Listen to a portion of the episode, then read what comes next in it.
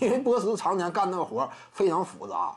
波什是属于什么？他的中投啊，你不能把他跟谁衡量？你不能把克里斯波什跟，嗯，斯科拉呀，这个布泽尔啊，甚至不能跟谁衡量？克里斯波什的中投跟那个伊巴卡呀，再包括。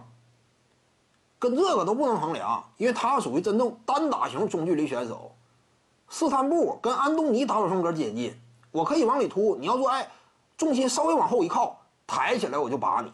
这个克里斯波什打的有甚至有点像麦迪啊，就他个儿也高嘛，细长型的，非常灵活。巅峰期在猛龙更是罚球线区域往那一站，对方真是不太好好防范。往那离他近了，他就往里突你。而且他那个体格呢，非常容易遭犯规啊，因为裁判就盯着呢。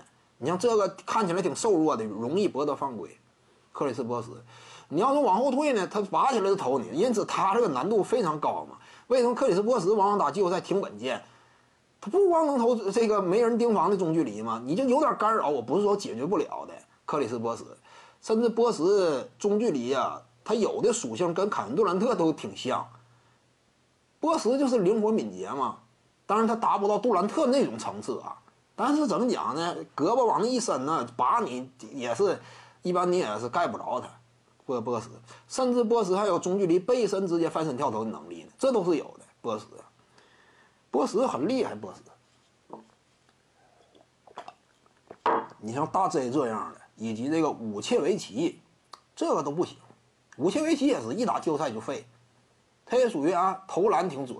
武切维奇吗？魔术队那不行，他就是扛不住硬硬仗的检验。但是波什能扛住，要不怎么当年呢？我要是印象没错，就二零一零年，当时热火三巨头还尚未携手的时候，二零一零年，外界就有这种声音嘛。当时打全明星赛，人们都认为，哎，波什应该是更适合当全明星首发。那会儿好像说二零一年首发还是加内特，外界都说嘛，克里斯波什更有资格，他比加内特更优秀。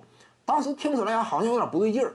哎，波什怎么能比加内特更优秀？一个是加内特当时岁数也上去了，再有一点，波什本身天赋异禀，进攻端能力比加内特强。